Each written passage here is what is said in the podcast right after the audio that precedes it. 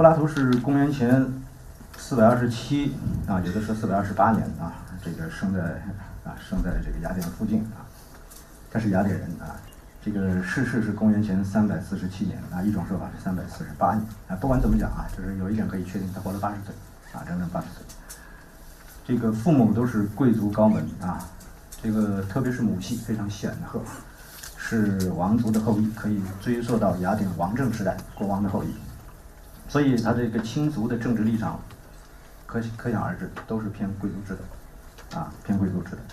但是不要仅仅抓住这一点信息就去理就去猜测柏拉图的政治立场，解释他的政治观点啊。这样的，柏拉图这样的人不会因为出身决定他的立场的啊。他可能在比如说呃这个贵族制跟民主之间，他有点偏好，但是他是有理由的，不是因为呃毫无理由，就是因为我祖宗就是贵族，所以我喜欢贵族制啊。这就这就不是思想家了。那么他在遇见这个苏格拉底之前，啊，在这个，他是二十岁遇到苏格拉底的啊。之前这个青少年时代，他是热衷于诗意的啊。他做他最大的梦想，就是做一个悲剧诗人或者喜剧诗人啊。那么直到遇到苏格拉底，这个梦想不是说破碎了啊，保留，但是他有了更高的追求，更高的追求啊。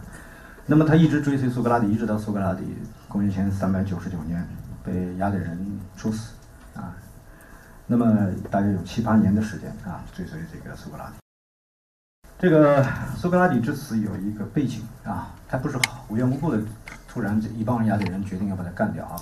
这个啊，这个世界上没有这个没有，呃，没有无缘无故的爱，也没有无缘无故的恨啊，都是有原因的。这个你们知道这个雅典是什么政体啊？诸位都知道啊。民主制啊，是民主制的样板。为什么呢？因为我们五四运动的先贤给民主给一个洋名字叫德先生，就是说德莫克拉西，是不是？叫 democracy，democracy 就是从这个希腊语来的。在希腊语的里面，这个这个民主制的这个样板城邦就是雅典，就是雅典。但是雅典的这个民主制呢，在这个公元前四零四年的时候，遭遇到了一次重大的挫折。就是我们知道雅典的这个政体和斯巴达的政体是不同的啊。如果说雅典的政体是德莫克拉西德先生的话，斯巴达政体是什么呢？关于斯巴达政体是什么，亚里士多德跟柏拉图都有不同的说法。但有一点可以肯定，它肯定不是民主制啊。那么这个斯巴达跟雅典的这个竞争，呃，这个这个战争，其实就带有这个政治制度竞争的意味在里面。这个在他们长期的这个平。这个和平啊，后来被雅典人单方面撕破之后，他们打了一场这个希腊人视野里的就是世界大战啊，呃，是这两个国家还有很多的这个卫星国啊卷到里面去。那么这这以是以雅典的落败告终。公元前四百零四年，斯巴达人占据了雅典，进城了啊。那么这个时候，这个雅典的一些精英分子。里面有一些早就对雅典民主制心怀不满的人说：“看看吧，我早就说对了，就是咱们制度不行，我们得改制度，要学斯巴达的制度，是吧？”就是当时有一些人，一小撮人，但这小撮人是非常优秀的，而且出身很高贵啊，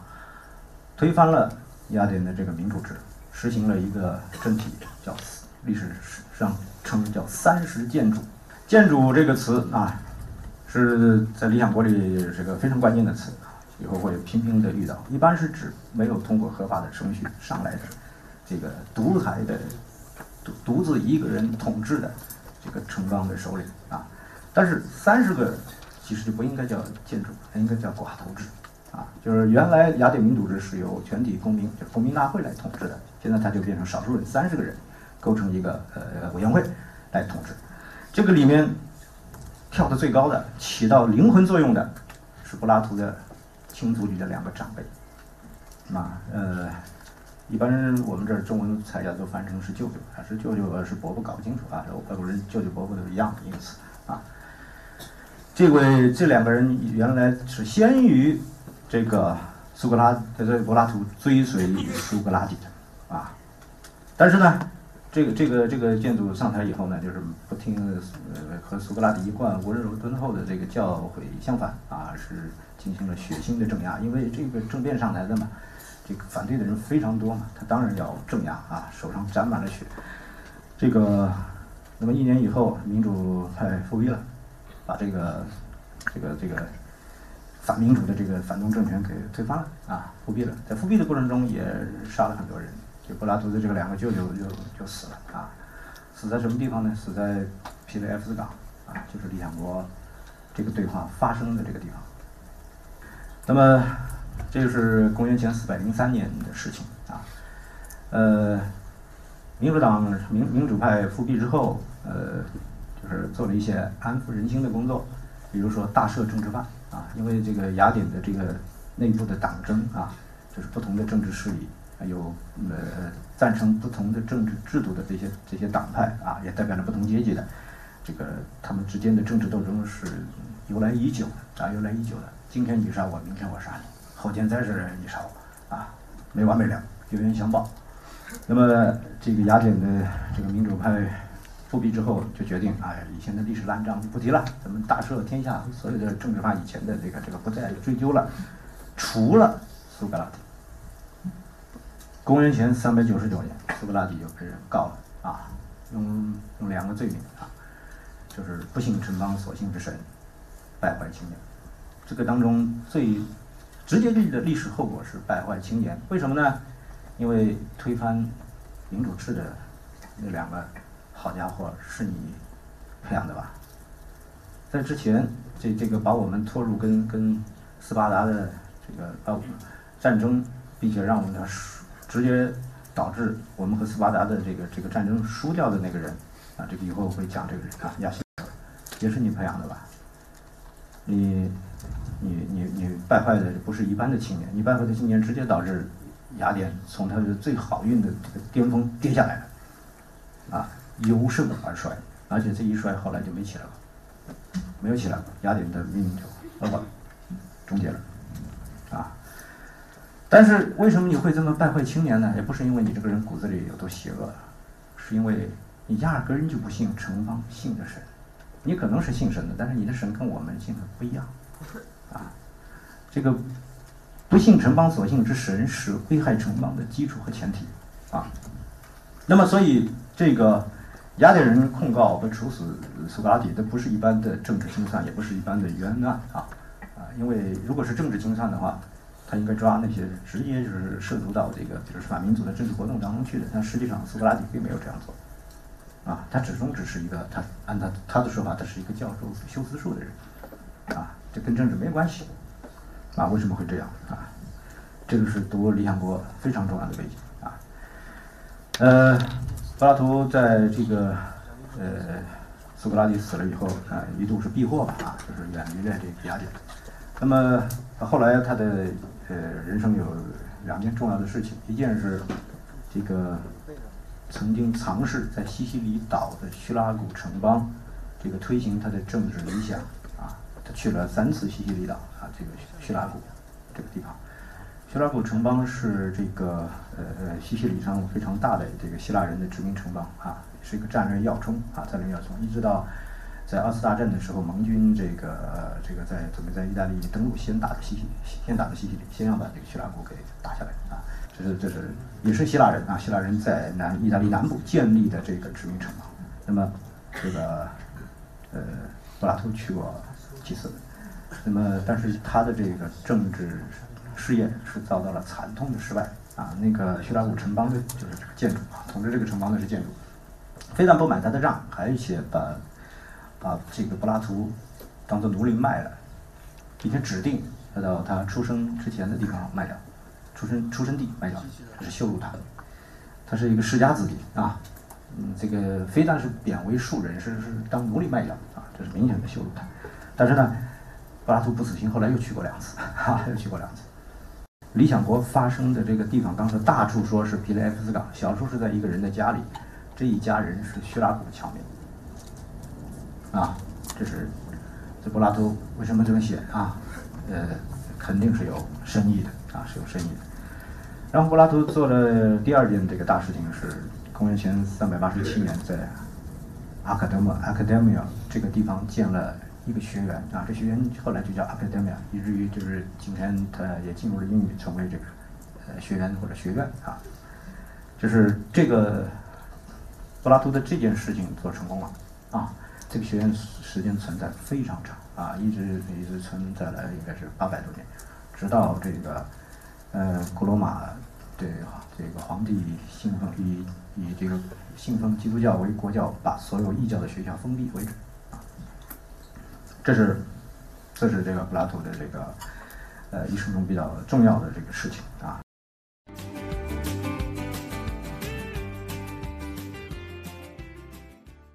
理想国》是柏拉图著作当中最重要的一本，是柏拉图的著作，是他按这个四篇一组，有九组，四九三十六种。这个三十六种里面有三十五种是对话，最后一种是柏拉图的书信，书信集。呃，书信跟对话有一个非常大的差别，这个书信。里面的话，柏拉图要为他负责的，因为他是签名的，这是他自己的话。但是对话里面的所有的话，柏拉图都可以不认账。他说：“你觉得这是我的意思吧？要要，比如建哲人为王，我没这么说过，这是苏格拉底说的，这是我的角色说的。啊，你们读对话跟读书信是不同的。由于有了这个书信，呃，这个柏拉图研究者就会就会歇了一口气，这这会儿总算找到可靠的东西了。”这个总是你老人家要认账的吧，啊，但是也很难说，因为这个传世的这个三十六种，你们很多这个这个文献文本，在后来被人认为是假的，就是说不是柏拉图写的，是托着柏拉图的名字，啊，托名的著作，书信里面有也有不少封，这个被这个比较严厉的啊西方那个古典学家认为考证出来是假的，啊是假的。但是柏拉图的这个著述更有趣的地方啊，更有更有他个性的地方在在哪里呢？再就是他这个柏拉图的这个对话是要分组的。为什么是要分组呢？是柏拉图的这个这写对话不是孤立的写，他的对话和对话之间是有连续性的啊。由出于发出出于这种连续性，他的后学把这些相关的对话编在了一组。这些连续性有一些是非常啊明显的，是情节上的连续性。这个题材像希腊人这个呃，这比如悲剧作家做的叫三连剧啊，现在有的翻成这个三部曲啊，有一个比较早的是翻成三连剧的啊。我们了解这个呃呃柏拉图的这个著述的这个脉络呢，脉络整体呢，是为了。说明一件事情，就是读柏拉图的书和读其他人的这个书不一样。其他人的书不是这么编在一起的。这个柏拉图的后学之所以这样编，啊，是提醒我们要用适合这种脉络的方式读柏拉图的文本。就是柏拉图的对话，它不是孤立的，要和其他的对话放在一起参考来读，啊，这个是最重要的。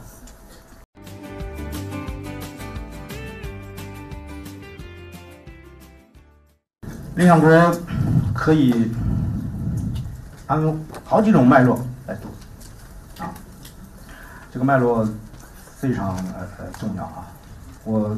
我给你们呃打一个比方啊，就是说，比如说《理想国》这个书和和这个整个西方文明史上其他人的写的大书放在一起的话，比如说，我把《理想国》跟这个乌托邦托马斯·摩尔的乌托邦跟马克思共产党宣言放在一起啊，然后你们一望可知，它是讲政治理论的。把它跟这个莎士比亚放在一起，哎，这个就是强调它的文学性和戏剧性，既是不同人的、不同人物的灵魂类型，就是我放在不同的脉络里，它就会呈现出不同的意义。啊，我们粗粗理一下，我们看就看发现，理想国就是在柏拉图自己的这个著述里面，可以分成这样一些啊这个脉络。首先是按刚才讲的，就是这个呃学院派传下来的这个剧情上，理想国。啊，它前面还有一个导引性的一篇，我们不算啊。就是情节上，它有这么一个连续性。理想国发生的这个，呃，它讲的是最好的城邦，the best city，啊，polis，讲的是人类世界这个事情。理想国的主题是正义，justice，啊，这正义呢，呃，这个当代的政治理论家关于这个话题，特别是美国理论家啊，写了无数的书，啊，呃，基本上是把它当成一个政治制度和政治理想来讨论的，啊，但在希腊人这边，一讲到这个 justice 啊，想到的是它是一种德行。那么这个词后来文艺复兴时期意大利的这个政治思想家马基雅维利啊，他把这个这个德性解释成这种啊，用用用意大利拉丁语意大利语的这个语境里面解释成这个呃男性气概，解释成对命运的征服啊，这个比较符合原来我刚才讲的这一种这一层考据的意思。但是在今天的这个一般翻法呢，英文一般翻 virtual，啊，还有一种比较近的翻法叫 excellence。就是它是一种，就是优越卓越的品质，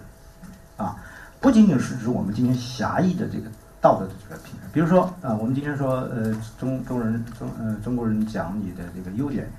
你的优点不完全都是这个呃道德上的，啊，比如说你这个人特别聪明，那聪明人不一定是好人，是吧？这样的聪明跟这个道德没有直接的关系。但是在在这个希腊人的聪明智慧，属于这个阿人代，属于完全，属于德行。比如说你们你们看亚里士多德写过一本呃《尼格马可伦理学》啊，里边他列举了他一个一个讨论了这个在希腊人生活中起重要作用的这个德行。比如说里面有慷慨啊，有这些啊，这个有这个大度啊，大度就对待荣誉的这个态度啊。但是对这一般的希腊人来说啊，这个跟哲学没关系啊。在哲学产生之前，希腊人已经是这个意思了。在诸种德行当中，或者诸种美德当中啊，有的中文翻译翻成美，最重要的是这样四种，就是前进、勇敢、正义、节制，而且顺序就是我说的这个顺序，不能倒过来啊。这个前进啊，是。从表面上啊，中文揭示了这一这个呃，它一层意思，它指的是对神要虔诚啊，对神的态度。但是在希腊这个地方啊，这个城就是城邦境的神，神就是城邦境的神，所以对神的态度就是对城邦的态度，不是后来讲的对一个普世神的虔诚。我给你们举个例子啊。一个一个法国专门研究这个古代城市、古代城邦的那个非常出色的历史学家。那比如说，希腊联军去打特洛伊的时候，特洛伊的城有个保护城，他拜一个神，就是法国人叫君诺，就是君诺就是赫拉啊，就是希腊人叫赫拉天后啊，就就此的正妻正室赫拉，特别喜欢嫉妒的那个啊赫拉。那么这个希腊联军里面人也拜赫拉，但是他们的赫拉是两个赫拉。你们现在明白了吧？他这个神宗教处于这个阶段，他的神是城市神，在这之前是氏族神，就是这个城的边界就是这个呃神的边界就是这个城城的边界，超出去了不归我管，你名字跟我一样是另外一个，懂了吧？所以他敬城邦所敬之神就是敬这个城邦，你不可能摆脱这个城邦去敬这个神的，你不可能摆脱这个雅呃雅典去敬雅典娜。现在明白了吗？所以亚这个这个苏格拉底被在在在法庭上被人告叫不敬城邦所敬之神，这个罪名是下的是很有意思的。不是说你不敬神，你敬你你可能你敬你的神不是咱们这个城邦的神，这就说明这是你一切败坏青年这个罪恶的起源，就是你压根不把我们的城邦放在眼里，用我们城邦的神性的这一面你不敬，所以这个城邦的律法你不守。你有教授出来的这些这些人，要么要推推翻我们的法律，要么推翻我们政体，就是这样，啊，这是一个前进里面也包含了对神的态度，对臣的态度，对作为臣的基础的律法的这个态度，还有一层是对，包括也有一层意思是对父母的态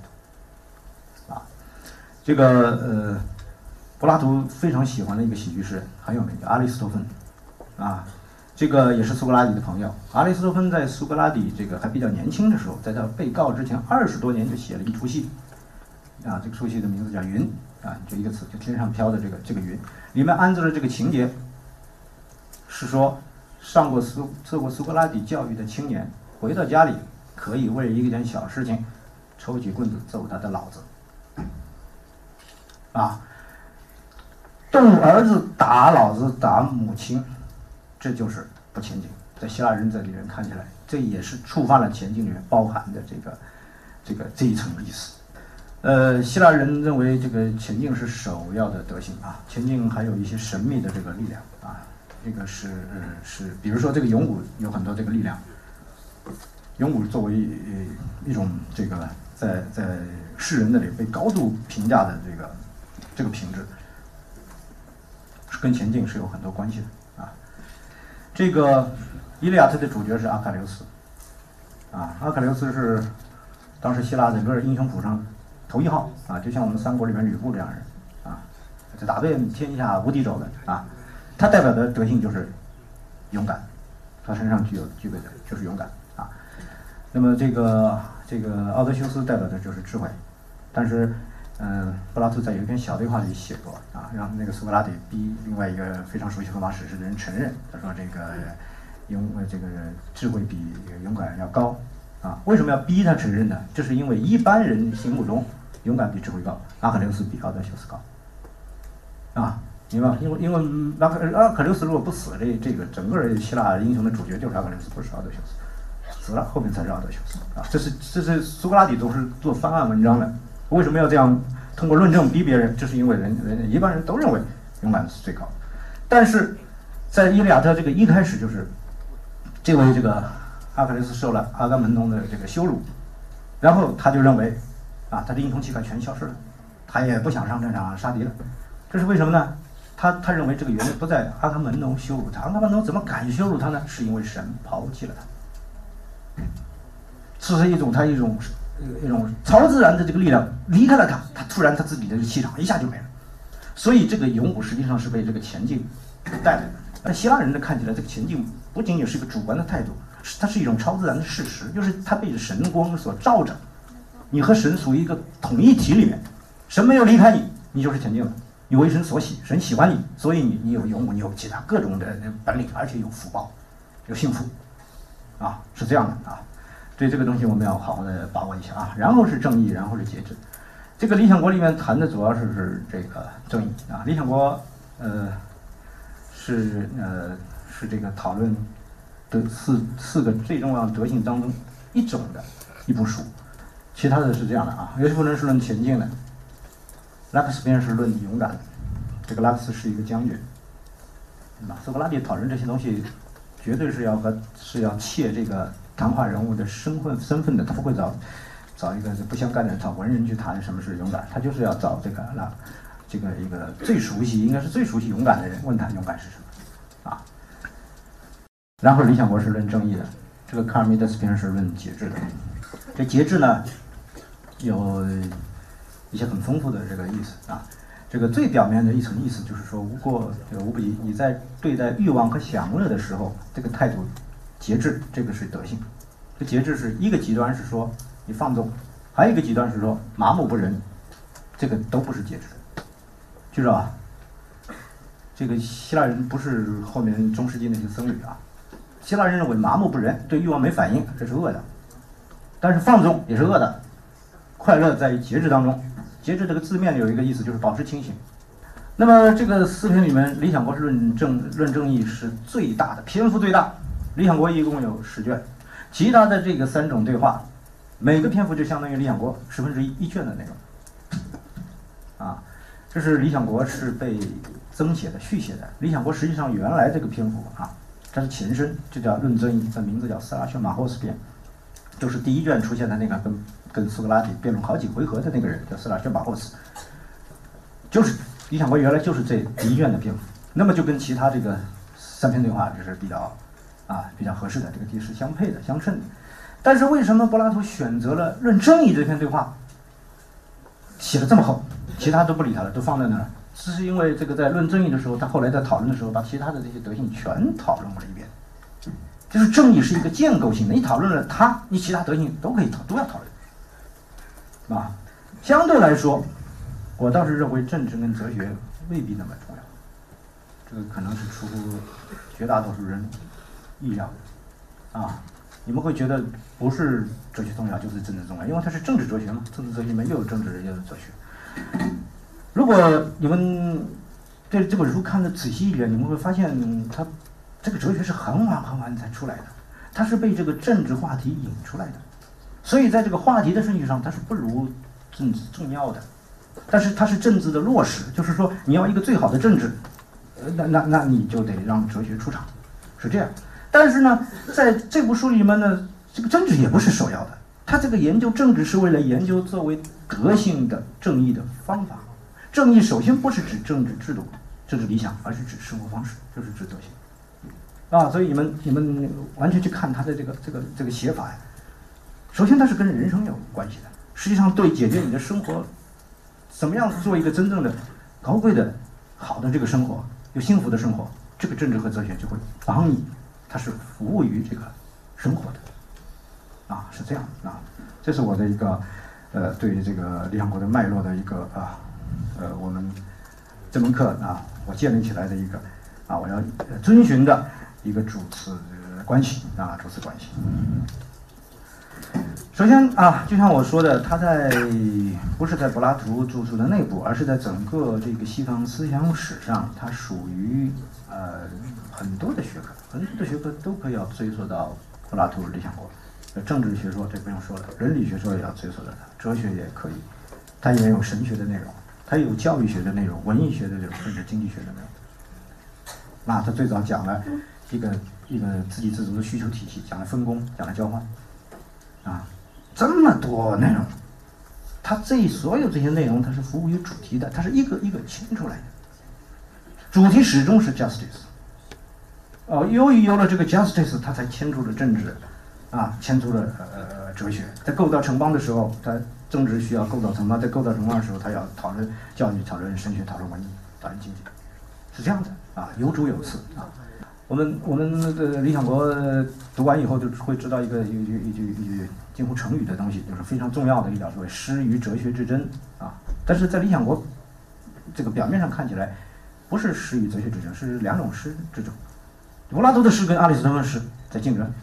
因为这个竞争呢也是属于希腊的传统的，希腊要办各种各样的戏剧节，然后这些这些悲剧诗人、喜剧诗人都会上演他们写最新写的新戏，然后评奖。哎，阿里斯托芬那个很很悲催，那个那个云好像没没没没没中，还没中大奖呢，虽然后面留下来的。啊，这个竞争是希腊人的天性。那非但那个体育运动员有有有奥林匹克运动会在竞争，这个文人们也用他们的诗作会去竞争。啊，那么更不要说柏拉图的安排苏格拉底在在书里面让让让各种各样的人用论辩进行竞争。那这个这个。其实，首先它是一部这样和诗去竞争的东西，啊，可能实质上是哲学跟诗之争，但是这个哲学一定是穿上诗的外衣跟诗争的，否则他们不是两个世界里争什么争？啊，就《理想国》这本书，实际上直接的来看，它就是它就是啊，它就是文学书，是诗是诗。其次呢，它还是史学书，为什么呢？啊，我我等会儿呃。呃，会讲到哈，他的开篇，刚才讲柏拉图生平已经讲到了，那个对苏格拉底、柏拉图乃至对整个雅典城的命运来说，最重要的历史情境，就雅典人当时最重要的历史处境，就是雅典怎么是盛极而衰的，在这个盛极而衰当中，苏格拉底的这些学生乃至哲学本身起了什么样的作用，是好还是坏？这个最重要的处境带来的问题意识，就是理想国基本的历史处境。你想，我为什么要把他的对话安排在那么一个场景，那么一个时时代啊？或者不仅他战争，呃呃，没开始，快要开始之前的那么一个时代，那么一个危机重重的这么一个时代，而且在那么一个地方，那么一个对对对希腊人来说，其实会非常敏感的一个地方啊。我们我们我们要经过很多解释，说明才知道那个地方有多敏感啊。这是因为它它有历史的寓意在里面。出现在这部书里，我们刚说文学书嘛，文学书不都是瞎编的吗？里面人物都是虚构的，没有，所有的人物都是真的，而且是当时的人。这是柏拉图偏偏要这样写，写他最熟悉的人，所有的人最熟悉的人，把他老师、把他哥哥都都写进去了，而且所有这些细节不会是真的，但是大事情肯定是真的。就是说，你要写出来这个，比如苏格拉底或者格劳孔啊，他的他的哥哥。啊，这话特朗普没说过啊，啊，我们如果真要认认真的话，找不到真人，这是栽赃。但是呢，这话像他说的，这就是写作高手，他说得出这个话来。虽然他可能没有，实际上没有说过这个话，这就是把握住他的 character，就是性格啊，角色有有一个翻成角色啊，在这个戏剧学，这个角色就该说这个话，这是这是他再造了一个历史环境。他跟你讲，可能在这样一个当时的历史处境，有很多可能性。实际上的这个这个希腊的历史，就像修昔底德揭示一样，像那个可能性发展了。但还有一种可能性，像理想国这样，也许是这是一种可能性。这是确实包含在当时处境里面的一种客观的可能性，虽然它非常非常小，但是它仍然是有的啊，仍然是有的。所以我们这样一看，它的属性来说，好像我刚才这讲了这一堆，就变成它属性很不明确了。但是文史哲都有，它肯定是哲学书。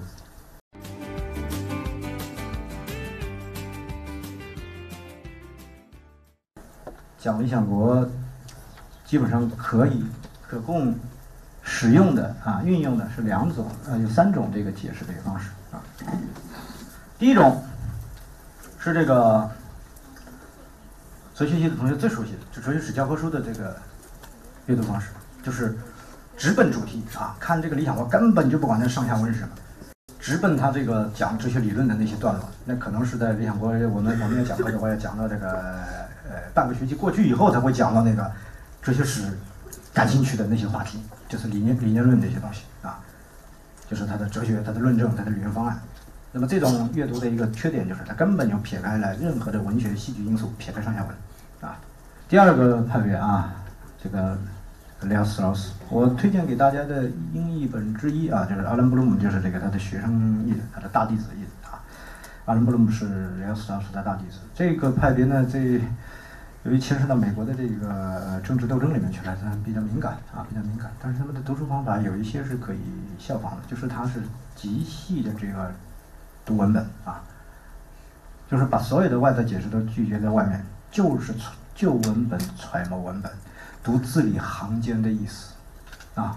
就是对于一个词的这个，比如说同一个呃这个这个词到下一行它换了一个说法，意思相近，换了一个说法，哎，就这种变化，他们就会非常敏感。对一本书里关于同一个问题有两处，比如说细微的矛盾，他们也会非常敏感。他们认为所有这些东西都是呃作者有意安排的，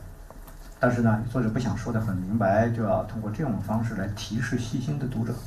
因为把这些他要这些细心的读者掌握的意思说的太明白是有害的。啊，这是，这是这个派别的这个特点啊，这个特点。特他们这个派别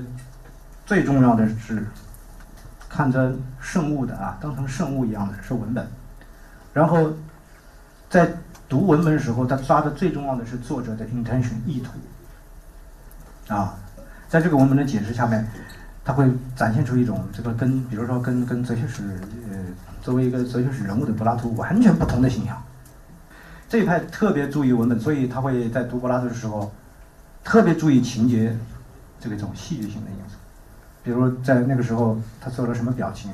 啊，在其他对话里面，苏格拉底有个什么动作，而不是说他在给这个论证。啊，首先是注意这些东西。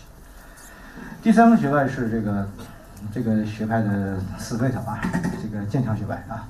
这个剑桥学派呢，注意的是 context，就是如果说 Real Strauss 派注意的是 text，就是文本。剑桥学派注意是 context，是语境，上下文就是文包围着文本的东西，就是当时的这个历史处境，特别是当时的这个这个呃政治处境。呃，剑桥学派的代表人认为啊，所有的这个言辞都是用来都是政治行动的某种表述啊，他们把这个言语跟行动之间的界限给给模糊化了，就认为。呃，说话也是一种行动啊，这在有的场合是对的啊，这是这是这是这个英国语言有些语言哲学早就发现了，比如我跟同学说，把门关了，啊，这是一句话吧，但实际上我是在命令，这命令就是一个行动，知道吧？啊，这是这是语言哲学的一个一个一一一种发现啊，一个一个某种分支上的发现，那么。这个金山学派把这个用到思想史研究里面，他认为这个所有的这个用语言构成的这个文本，实际上是要介入当时的政治现实的行动，啊，所以解决它的秘密是深入到这个当时的这个这个政治现实当中去，深入到这个历史脉络去，而不是说去参考什么莎士比亚、卢梭去读柏拉图，而是要参考啊，修昔底德这这当时的这些这些政治人物去读它，他们特别注重语境，只有参考了语境，才能解释好文本。但是我们的目的是文本，最后是不离哲学，因为为什么呢？我们要总结出一个普遍的通用的道理。这个这个道理啊，有有道理在里面，就是说不是仅仅只适合这一本书、这一个时代、这一些人的，它是通的，有通理，这个有通理的地方就有哲学，啊，所以我是经过文本参考语境，不离哲学的，啊，不离哲学。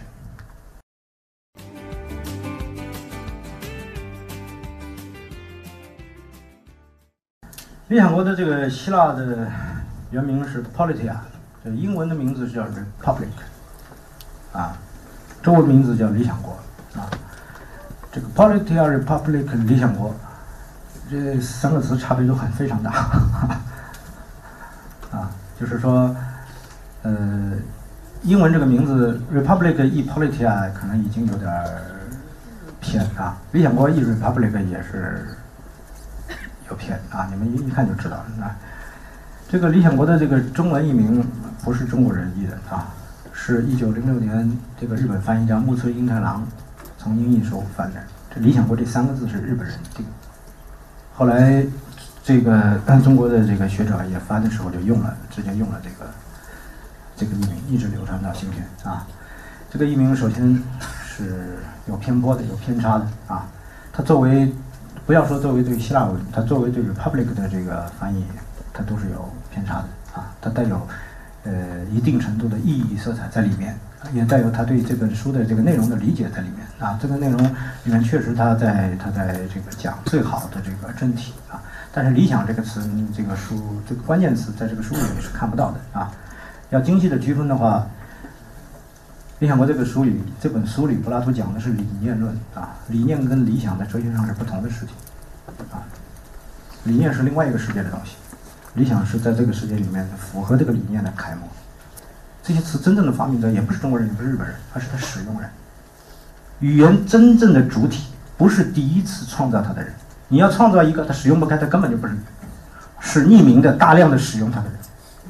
是一个匿名的主体。你指不出是谁，但是肯定有一个主体。它流传开了，就要尊重它。今天有很多的汉译啊。认为基于理想国的这个这个译名的种种不足，提出了各种各样的不同的这个译名，都流传不开啊。因为我比较尊重的学者用王志，王志这个词为什么不好呢？啊，第一，王这个你看见王志之书，你不会第一你不会想到柏拉图的，是吧？《礼记》里面有王志篇，《荀子》里面有王志篇，你会以为他是《礼记》或者《荀子》里面哪一篇？第二呢，柏拉图这个理想国里确实讲了哲人王，但是这个哲人王跟这个儒家传统讲的王不是一回事。这个哲人王是管一个小城邦的，儒家里的王是管天下。你这个很聪明，好像要去把它寻一个对应，实际上是把它曲解了。这个解释非但是太强烈了，而且是歪曲了。就是中国的这个王跟王的理想，跟柏拉图这个王的理想有很大的差别啊，很大差别。这个呃，第三呢，既然老百姓听得懂理想国，知道是什么，你跟他王制，你把人只能搞糊涂，就不用王制，用理想国。啊，还有一个译法是国家篇，啊，这个应该是应该是受德文那个传统的译法啊，德文把这个是译成国家篇啊，呃，这个这个译法的缺点就是说，这个没有看清楚这个国家和这个希腊城邦的这个区别啊。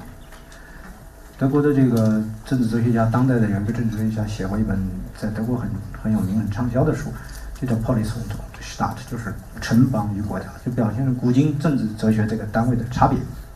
啊，这个这本书啊，柏拉图这本书的这个原文是 “politia”，“politia”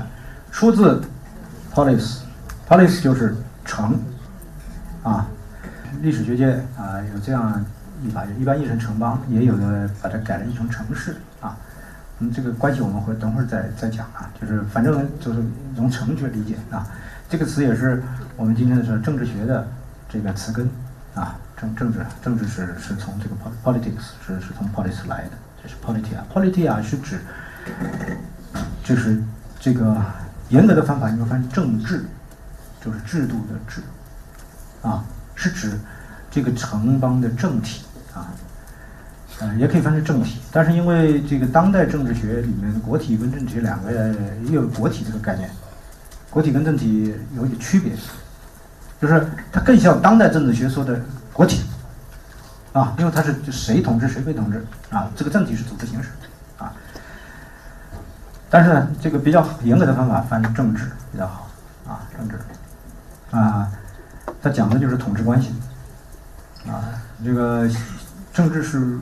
政治，在一般的政治哲学讨论里是复数，就是有各种各样不同的政治，